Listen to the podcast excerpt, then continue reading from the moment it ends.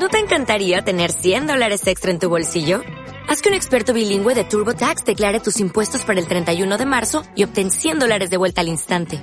Porque no importa cuáles hayan sido tus logros del año pasado, TurboTax hace que cuenten. Obtén 100 dólares de vuelta y tus impuestos con 100% de precisión. Solo con Intuit TurboTax.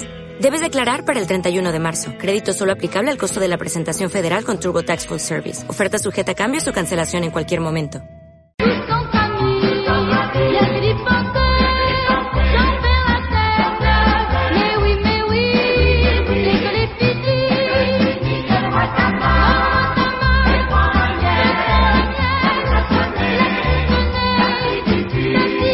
La saludamos ahora a Alicia Corona, que está en contacto con nosotros. Hola Alicia, ¿cómo te va?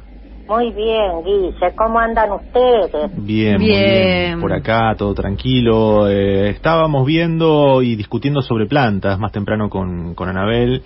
Eh, y del no sé, Alicia, cómo estará de... Y vos sos de tener plantas, sí, sos... Sí, a mí me gustan las plantas, me entretiene, este, es algo vivo que uno puede tener este, hasta en un departamento, pero me extraña tu declaración sobre la alegría del hogar. Es una planta difícil, no es tan sencilla la alegría del hogar, por más que parezca. No, es una de las plantas de flores más fáciles de, de mantener. Me extraña sobremanera.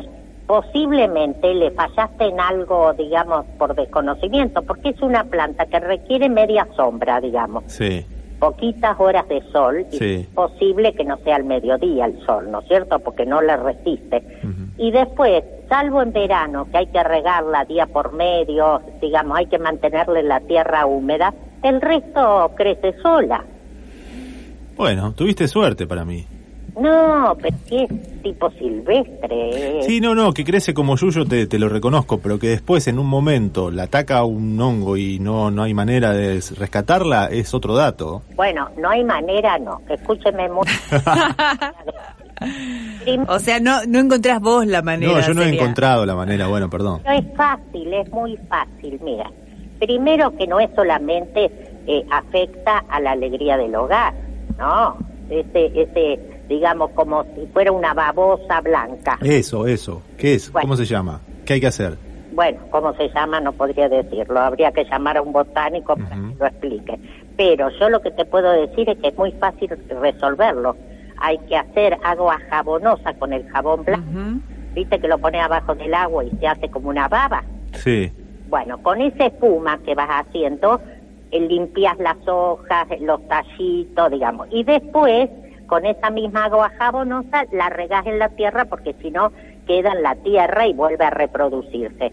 Es sumamente contagioso. Una planta te agarra eso y, infecta la mayoría de las plantas que tenés. Haciendo ese lavado lo eliminas.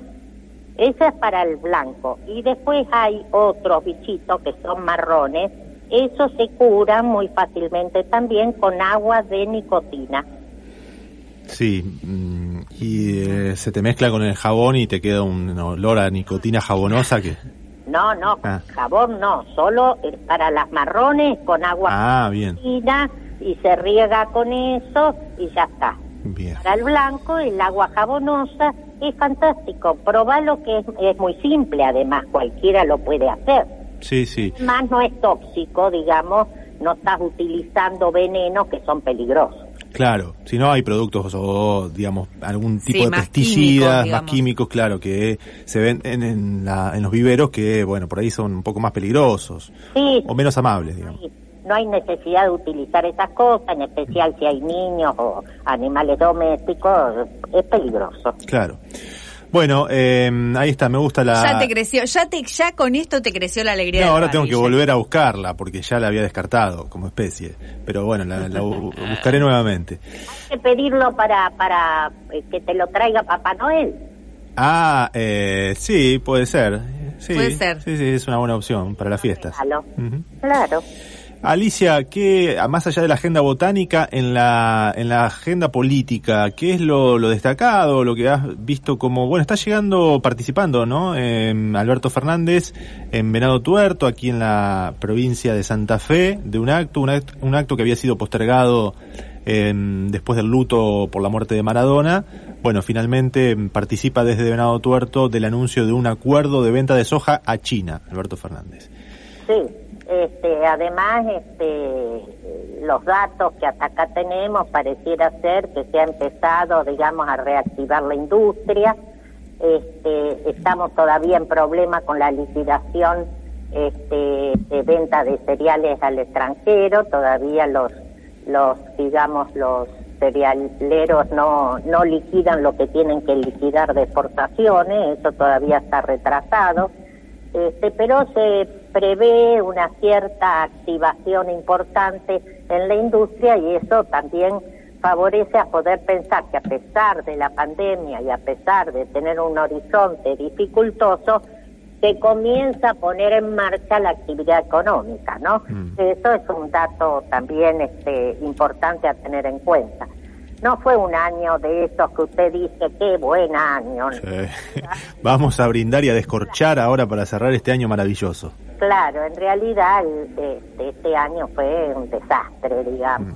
Este, y no solamente por la pandemia, ¿no? La pandemia vino a agravar la situación que veníamos arrastrando de los últimos cuatro años. Pero bueno, esto es lo que pareciera ser, este, sacando a la pandemia, que es un un problema que se reitera en nuestra historia política económica, cada 10 o 15 años nos viene el cachetazo, ¿no? Este, lo bueno sería poder este, superar estas cosas y estos ciclos repetitivos no se vuelvan a, reiterar. Claro, sí, este, en este caso en Argentina no solamente tuvo este ciclo que cada tanto da cachetazos, sino también, eh, bueno, una pandemia a nivel global que ha agravado mucho más las situaciones, ¿no? Claro, claro. Mm. Diga menos mal que nos agarró la pandemia con un nuevo gobierno, porque si hubiera sido con el gobierno anterior, sin Ministerio de Salud y con una eh, degradación del servicio de salud pública, imagínese dónde estaríamos hoy, ¿no? Claro. Sí, igual eh, también el operativo de vacunación que mm, según estábamos hablando con eh, autoridades del Ministerio de Salud de la provincia hace un ratito nada más, estaría arrancando en enero eh, y también anunció el presidente, ¿no? Eh, es de alguna forma, más allá de los datos económicos que vos estabas mencionando, otra buena noticia para la gestión de Alberto Fernández, más allá de lo sanitario, quiero decir, también significa, digamos, una eh, una posibilidad de que la actividad económica se retome con un poco más de, incentivo, de que haya buenas noticias en el ámbito económico también como correlato, coletazo de esa vacunación.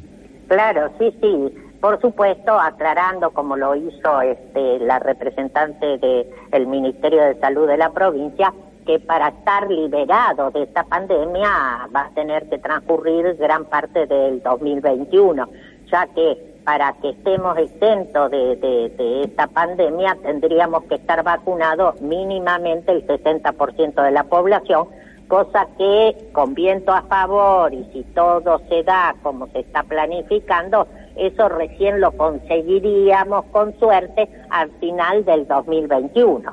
De cualquier manera, ya cubriendo al personal médico, al personal de salud, a los maestros, a los mayores de 60 años, la cosa se simplifica mucho más, porque los riesgos en el contacto ya no va a suponer muertes, ¿no? Claro.